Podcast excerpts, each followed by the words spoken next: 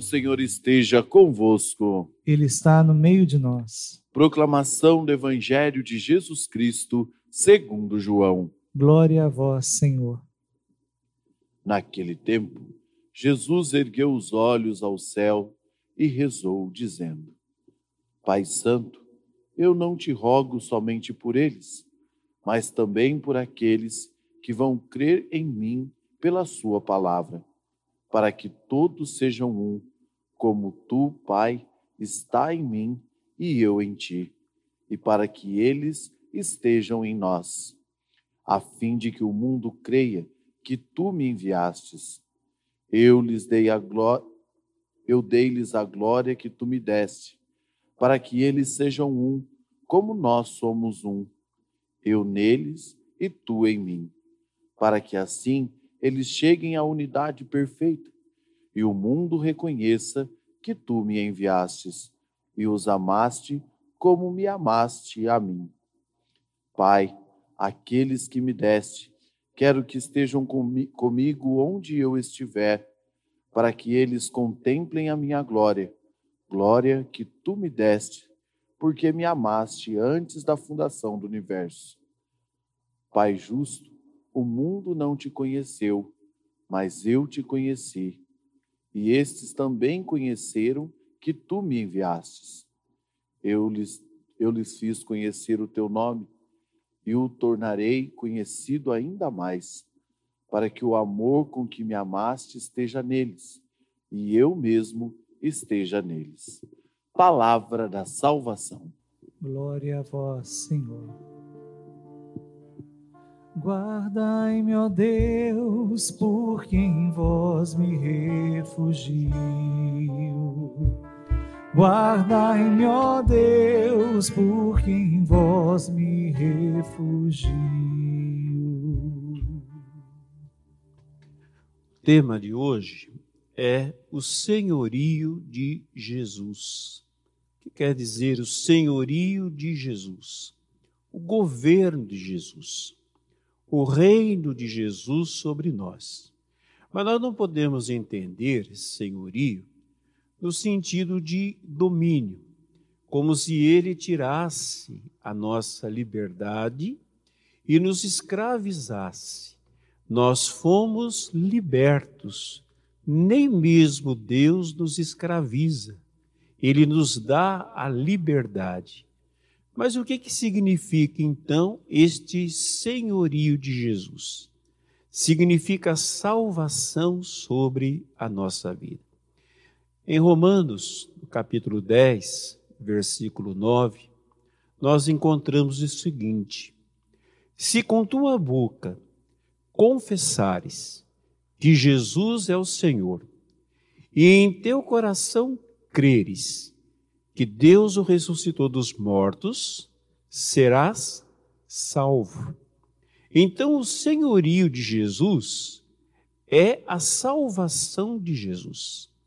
Mas o que, que é salvação? É nos levar àquela condição original, quando o ser humano foi criado, a santidade. O que, que significa santidade? Ser inteiramente e totalmente de Deus. Assim o ser humano foi criado, íntegro, em todo o seu ser. Era inteiramente e totalmente de Deus. Mas entrou o pecado. Nós já ouvimos falar do pecado, quais são as consequências do pecado. E a maior de todas as consequências do pecado é a morte espiritual. Quando o ser humano então perde a sua integridade e aquilo que é mais íntimo dele se separa de Deus e perde a sua identidade. Jesus vem como novo Adão, íntegro, para nos devolver a integridade naquilo que nós somos. O que nós somos? Nós somos aquilo que Deus é. Nós dizemos que Deus é três vezes santo. isto é, pleno em santidade. É isso que nós falamos até na celebração, fazendo eco à voz dos seres celestes, dos anjos, santo, santo, santo. O ser humano também, para ser íntegro e ser de fato imagem e semelhança de Deus, para retornar à sua condição original, quando Deus viu que o ser humano era bom, isto é, perfeito, nós também precisamos ser santo, santo, santo. E Jesus vem nos, vem nos renovar, vem nos santificar em tudo aquilo que nós somos. E o apóstolo Paulo diz que nós somos espírito, alma e corpo. Então nós somos santificados no nosso espírito, na nossa alma e também no nosso corpo. Isto é, o caráter de Deus é vai ser imprimido, primeiro no nosso espírito, depois na nossa alma e, por fim, no nosso corpo. Mas é a ação de Deus. Por nós mesmos, nós não somos capazes de alcançar essa integridade, essa perfeição. Não é obra humana. É lógico que tem a colaboração humana, porque toda obra de Deus pede a nossa colaboração. A minha, a sua, a nossa abertura àquilo que Deus está fazendo. Mas quem tem a primazia é Deus. É o que nós chamamos de graça. Ele inicia. Nós não seríamos capazes. Veja o que Jesus disse: Eu vim para buscar e salvar aquele que estava perdido. Quem está perdido não encontra o caminho. Alguém precisa mostrar o caminho. Então Jesus veio para nos levar de volta ao caminho. Que caminho é este? Esta realidade inicial de filhos de Deus, de seres íntegros. E é o Espírito de Deus que opera esta renovação, esta restauração da nossa vida. Por isso que nós encontramos na primeira carta aos Coríntios, no capítulo 12, no versículo 3, ninguém pode dizer Jesus é o Senhor se não for sob ação do Espírito Santo. Não é que eu não posso dizer Jesus é o Senhor. Não é questão de falar uma frase, uma frase de efeito, uma frase bonita. Eu não posso dizer de fato com a vida se o Espírito de Deus não me santificar. Mas ele começa de dentro para fora. Quando nós vemos a saída do povo lá do Egito e, e caminhando e depois conquistando a terra de Israel, nós vamos ver que o povo conquistou do interior para o litoral. Assim faz Deus conosco. Ele começa de dentro até chegar ao nosso externo. A primeira coisa que é restaurada é o nosso espírito. O que é o espírito? É a nossa essência. Deus trabalha na nossa essência, para que a nossa essência retorne aquilo que foi um dia, a ser a essência do Filho, da Filha de Deus. Nós não ouvimos também na palavra, na carta aos Gálatas, que o Espírito Santo, ele testemunha ao nosso espírito que nós somos filhos de Deus. Esse testemunhar quer dizer, ele faz acontecer novamente a união espiritual de essência com a essência de Deus, do nosso espírito, da nossa essência com a essência de Deus, com o Espírito de Deus. E aí nós nascemos de novo. Jesus não disse para Nicodemos Nicodemos, é necessário nascer de novo da água e do Espírito. Nós entendemos água como batismo, mas também entendemos a água, até porque o sangue de Cristo foi misturado na água que saiu do lado aberto dele. Nós também entendemos como a ação do sangue de Cristo que nos purificou. E este purificar é um renascimento. Então, interiormente, a nossa essência, ela é inteiramente de Deus. Nós somos de Deus, diz o apóstolo Paulo. É a frase né, do brasão de Dom César. Somos de Deus. E, de fato, eu e você, nós somos de Deus. Nós não somos do diabo. Nós não somos de qualquer outra coisa. E nós precisamos ter muito claro, isso é a nossa autoimagem. Eu sou de Deus. Às vezes nós temos medo do demônio, como se ele pudesse ter posse sobre nós. Não, o demônio não pode ter posse sobre nós. Não sobre o nosso espírito. Por que não? Porque nós somos de Deus. A nossa essência que faz com que nós sejamos o que nós somos, é de filho de Deus, não é outra coisa. E nós temos que repetir muitas vezes essa verdade para nós. Porque às vezes nós temos aquela falsa impressão de que nós somos filho de rato que nasceu pelado. Já viu essa frase? Somos nada. Estamos aí solto, conduzidos pelo destino.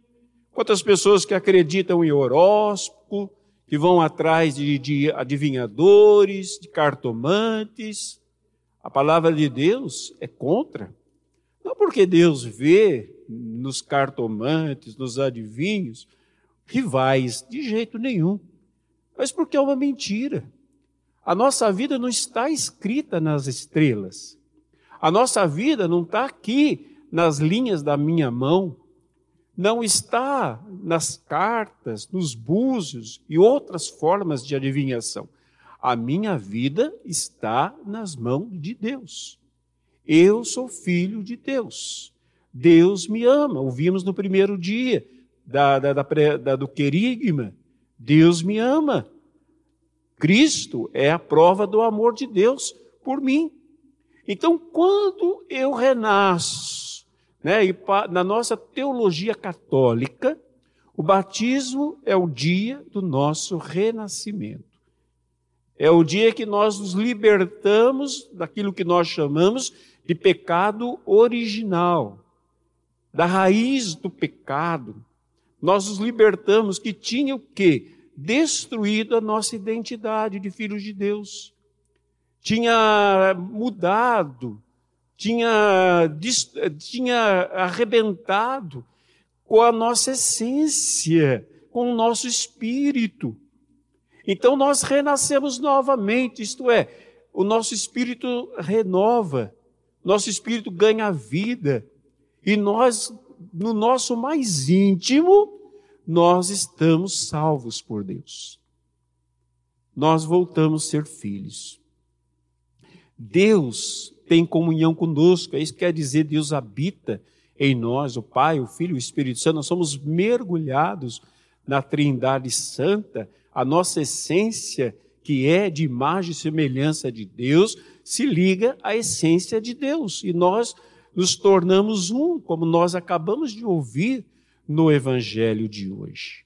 Nós nos tornamos um com Deus. Então, o nosso espírito, gente, ele já está salvo. Jesus é o Senhor do nosso espírito. Nós que já fomos batizados. Então o Espírito já fez essa obra. O apóstolo Paulo diz o seguinte: quem nasceu de Deus não peca. No nosso espírito, na nossa essência, não entra mais pecado. Na nossa essência, o diabo não pode tocar na nossa essência. Por isso que Paulo fala com muita propriedade, com muita força, com muito poder, nada pode nos afastar do amor de Deus, porque essencialmente eu sou amado por Deus. Pois é, bonito, real, verdadeiro. Eu nasci de novo. Quem não nasce de novo não vê o reino, porque o reino começa no espírito. Porém, nós temos uma outra parte, também interior, que é a nossa alma. Não confunda espírito com alma. Ainda que muitas vezes a gente queira dizer a mesma coisa. Mas biblicamente são coisas diferentes. Alma ou psique é o conjunto dos nossos sentimentos, das nossas emoções e dos nossos pensamentos. É isso que é a alma. Agora eu pergunto a vocês: será que a nossa alma é inteiramente de Deus? A nossa mente é inteiramente de Deus? Cada um vai responder. Eu respondo por mim, ainda não. O meu espírito é a habitação de Deus, mas a minha alma está sendo salva. Gente, o que, que nós percebemos na nossa alma? Traumas, medos, desequilíbrios, Veja, por exemplo, os nossos pensamentos. Nem sempre os nossos pensamentos nos ajudam. A Bíblia também chama a alma de coração. E diz lá em Jeremias que o coração humano é enganoso. E nós sabemos quantas vezes as nossas emoções nos enganam. Todos nós temos tendência à felicidade. Mas às vezes os nossos sentimentos nos fazem ir no caminho contrário à felicidade. Nós, nós pensamos coisas, nós sentimos coisas, nós corremos atrás de coisas que, em vez de nos trazer felicidade, nos trazem infelicidade. Mas nós somos enganados. É, não é verdade? Sem contar que às vezes a nossa mente nos paralisa. E os traumas que nós temos? E as feridas? que calam profundamente na, na nossa mente e que nos acompanham, que nos travam, que nos fazem pensar menos do que somos. Nós somos filhos de Deus, mas será que é assim que nós pensamos? Será assim que nós sentimos? Quantas vezes eu ouço pessoas dizendo: Padre, Deus me abandonou, Deus não me ama, Deus não está comigo, eu estou sozinho, mas isso não é verdade. Se nós nascemos de novo, Deus não abandona a gente. Nós estamos essencialmente ligados, não há como haver uma ruptura. Mas o problema não é o nosso espírito, o problema é a nossa alma, o problema é, é, é o nosso coração, são os nossos pensamentos, são os nossos sentimentos, são os nossos desejos, que são enganadores. Quantas pessoas que fazem escolhas de vida, principalmente na área afetiva, na área emocional, que é um desastre. Eu já conheci pessoas né, na área, digamos, amorosa. A pessoa faz escolhas de sofrimento. Ela sabe que aquela pessoa não é para ela. Pessoa que a faz sofrer o tempo todo. Pessoa que a humilha. Mas ela diz: não, eu gosto dele. Eu gosto dela. Veja, gente, que terrível. E quantas vezes os nossos pensamentos nos adoecem? Há algumas pessoas que dizem, isso aí é muito comum na espiritualidade oriental, seja cristã ou de outras religiões, que o próprio corpo só adoece por causa da mente. Curando a mente, as enfermidades vão embora. Será verdade? Agora, é certo, gente, que quantas vezes as nossas enfermidades são só psicossomáticas? A gente sente uma dor aqui, a gente sente. Veja, por exemplo, quando não perdoamos. Começa a somatizar na coluna, nos intestinos, no estômago, no coração. Eu já comentei com vocês que eu tive um amigo que morreu de tristeza. Morreu de tristeza. E a Bíblia não diz que a tristeza já matou a muitos? Para não entregar a alma, não entrega a tua alma à tristeza. O espírito, gente, não tem tristeza.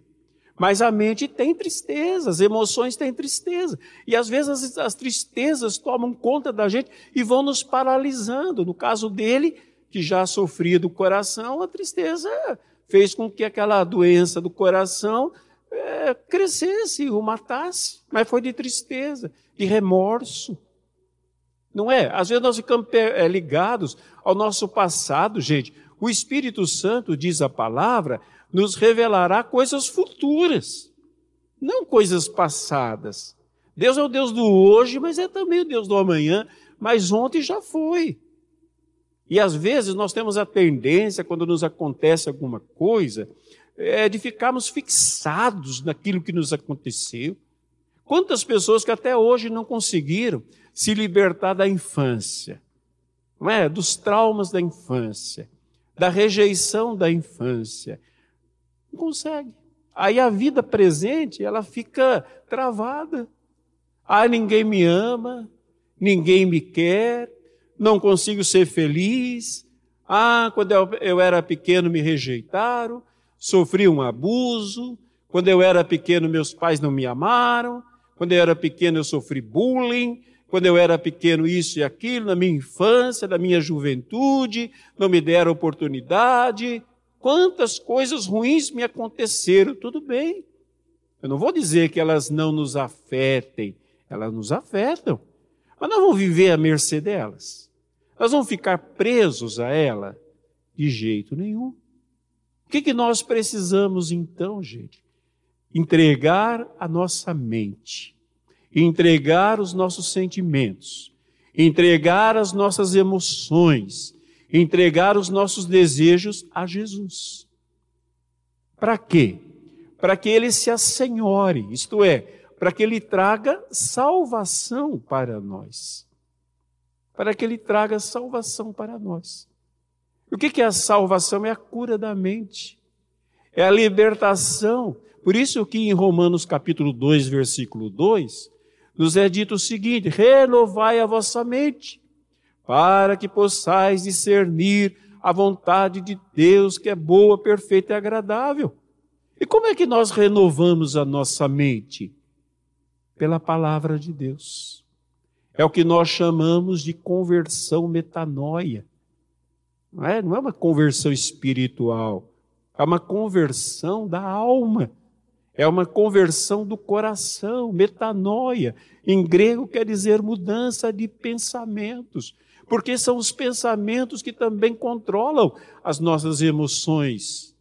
Não é? Se eu começo a pensar mal de mim mesmo, eu até costumo brincar, que o problema não é que os outros falem mal da gente, que os outros pensem mal da gente. O problema é das pessoas, ué. o que, que eu posso fazer?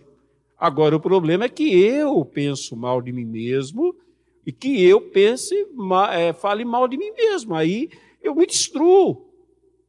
O que os outros falam, eu não deixar entrar no meu coração, não me destrói. Agora, o que eu penso a respeito de mim hum, controla as minhas emoções, os meus desejos, minha, a minha vontade. É não é verdade? Então, o que, que nós precisamos, gente? De aquilo que nós chamamos de cura. Cura, terapia, salvação são sinônimos. São sinônimos. A gente não diz na missa é, fala uma só palavra, eu serei salvo. Também podemos dizer, fala, só, fala uma só palavra, eu serei curado. Então, o que é a cura? É, como que a palavra renova? Porque a palavra vai dizendo de fato quem eu sou.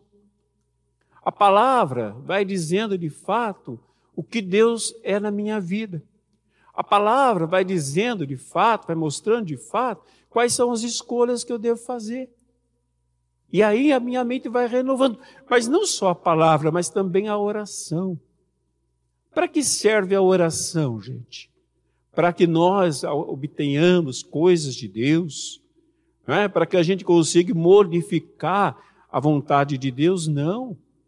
O que, que nós ouvimos no Pai Nosso? Seja feita a vossa vontade. A oração é para é a abertura, principalmente a oração do Espírito, é a abertura para que Deus, junto com a palavra, o Espírito e a palavra, não é, não é isso que está no livro do Apocalipse, né? É o, o Espírito e a noiva, mas aqui podemos dizer o Espírito e a palavra, vá renovando nosso ser. Começa a orar, começa a ler a palavra, né? não só a letra, mas abre o coração para a palavra, vai mudando. A gente nem percebe, vai mudando. O nosso espírito não pode pecar, mas os nossos pensamentos podem. As nossas emoções podem ser pecaminosas. Quem de nós não teve que não tem que lutar contra uma determinada fraqueza? Quem de nós? Quem de nós às vezes não tem um vício escondido? Quem de nós não tem às vezes um ponto fraco, uma atração por aquilo que é mal e nós sabemos até por causa das consequências. Mas a gente não consegue. A gente luta, luta, luta, luta. Às vezes faz penitência, penitência, penitência. Jejua, jejua, jejua, jejua. Mas pouca coisa muda. Às vezes, pela força da vontade, vontade, a gente até tem uma pequena mudança. Ou ela não permanece, ou ela é pequena. Mas então não tem jeito? Ora, o que, que diz na, na, em Romanos capítulo 8, 26? Nós não sabemos como orar, mas o Espírito vem em nosso socorro com gemidos inefáveis. E ele vem para quê? Para nos libertar da fraqueza. Então a palavra, e, e não é um esforço, eu vou lutar, é abertura de coração, isso é. Se eu não abrir o coração, não quer dizer também que eu me torne impecável, porque eu posso fazer escolha pelo pecado, mesmo é, tendo a ação de Deus em mim. É, é, é, essa questão humana, né? da, nossa, da nossa ruptura mental, psíquica, não espiritual. Eu não, não entendo é, doença espiritual, eu nem gosto de falar isso, porque o espírito está recriado, ele é de Deus. Agora a nossa mente ela vai sendo. Por isso que fala, o Senhor vai nos salvando, já nos salvou, mas vai nos salvando. E à medida que eu vou orando, a minha mente vai se renovando. E muitas vezes aquela fraqueza que eu não conseguia é, é, vencer, daqui a pouco cai por terra como se fosse um fruto podre. Olha, eu, é lógico que nós às vezes temos tantas fraquezas, tantas misérias, que às vezes leva uma vida inteira, e talvez só na eternidade, né, no piscar de olhos, nós sejamos é, transformados. Mas, gente, já é um processo. Já é um processo. É? E esse processo tem que acontecer. Eu tenho a cada dia me tornar semelhante a Cristo, ter a mente de Cristo, ter os sentimentos de Cristo, como diz a palavra de Deus. Mas isso eu não vou ter porque eu me esforço. Eu não vou ter, porque é graça. Agora, é graça que eu tenho que acolher. Então, à medida que eu entro em contato com a palavra. Veja Maria que ficou aos pés de Jesus, né? Ela escolheu a melhor parte. Palavra e oração no Espírito. Palavra e Espírito Santo. Palavra e Espírito Santo. Vai me transformando. Não é possível, a não ser que a minha oração ela não seja abertura para Deus, seja qualquer outra coisa, mas não abertura para Deus. Então o que, que vai acontecendo, gente? Jesus vai se assenhorando.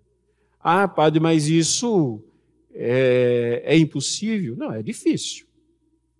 Gente, se isso fosse possível, nós não teríamos santos na nossa igreja. Não teríamos. Eles eram impecáveis? Não, porque tem escolha humana. Mas provavelmente eram muito mais purificados do que nós. Foram se deixando tocar. E aí vai curando. Nós não temos que ficar falando, eu, eu costumo dizer o seguinte: nós não temos que ficar testemunhando, comentava isso esse dia com o Paticão, ficar testemunhando o que o diabo fez na nossa vida. Sabe? Ficar contando, ah, é porque isso, porque aquilo, isso é besteira. Isso é besteira, o diabo já fez, posso até dar uma pincelada para entender de onde eu vim. Mas a palavra de Deus diz que eu tenho que testemunhar e não testemunhar. Mas por que, que às vezes eu fico nisso? Porque eu não deixei ainda o testemunho de, de Deus chegar em mim. Ao contrário, tenho que dizer: o Senhor está agindo em mim, o Senhor está me libertando, minhas, eu estou sendo curado, estou sendo libertado. O mal, às vezes, ganha trincheiras dentro de nós. Veja quando o povo foi lá para Jericó, eles encontraram aquela grande muralha. Gente, nós vamos sempre no caminho, no espírito e da palavra, encontrar muralhas. Aquilo que a gente achava que já tinha resolvido, não está resolvido. Coisa que nós não percebemos está ali é sempre assim, é sempre assim. Nós vamos sempre garimpar é, emoções doentes, pensamentos tacanhos, pensamentos destrutivos, desejos pecaminosos que não nos levam a nada, a não ser a escravidão. Mas o que, que eu faço? Choro, sento e choro, que nem um comercial que tem, né? Tinha. Não. Sento e oro. Sento e proclamo a palavra de Deus sobre aquilo sento e trago a palavra de Deus para minha mente e passo, em vez de ficar pensando besteira, ficar guardando, gastando tempo. Ah, eu não sou ninguém. Ah, na minha infância me rejeitaram. Ah, eu não sei o quê. Não, eu me encho da palavra de Deus e começo a proclamar a palavra de Deus. Jesus não diz quem tem fé remove montanhas. Fé no quê? Fé na palavra. Então eu começo a proclamar a palavra de Deus. Ah, tá, fui rejeitado. Sim, mas a palavra de Deus diz que Deus me acolhe. Então, em vez de eu ficar falando, fui rejeitado, ninguém me amou, eu falo, Deus me ama, isso é palavra de Deus. Ah, eu não consigo nada. Eu digo a palavra de Deus, não de maneira mágica, mas eu digo a palavra de Deus. Quem espera no Senhor renova suas forças, ganha asas de águia e alça voo. Hoje eu estava fazendo minha oração observando o céu, vi um corvo, né? O urubu, lá em cima, voando lá em cima, assim, livre. É, Deus não fala urubu, fala águia, né? Mas me serviu, não tinha águia, eu pensei no urubu mesmo. Lá no céu, voando livre, voando livre. Gente, nós somos feitos para isso.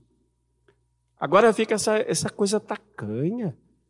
Em vez de, de, de, de, de viver como águia, vivemos como galinha de Angola. Estou fraco, estou fraco, ciscando o chão. Ai, me rejeitaram. Ai, ninguém me ama. O tempo todo atrás dos outros para contar sua história triste. Como uma criança que às vezes fez um cortinho no dedo, tem que ficar mostrando para todo mundo: olha, o meu dodói, está saindo as minhas tripas. Chega de ser assim. Larga a mão de ser chato. Larga a mão de ser negativo. Larga a mão de ser pessimista. Larga a mão de ser uma pessoa para baixo. Se você é filho de Deus, e, e eu sou filho de Deus, e você também é, porque o Espírito de Deus habita em mim, ele diz que eu sou filho de Deus, então eu tenho que renovar minha mente para eu entender que o meu espírito está falando para mim, a minha essência está gritando a minha mente. Palavra para renovar a mente e oração no Espírito, guiado pelo Espírito. Para quê? Para que Deus vá cavocando, né?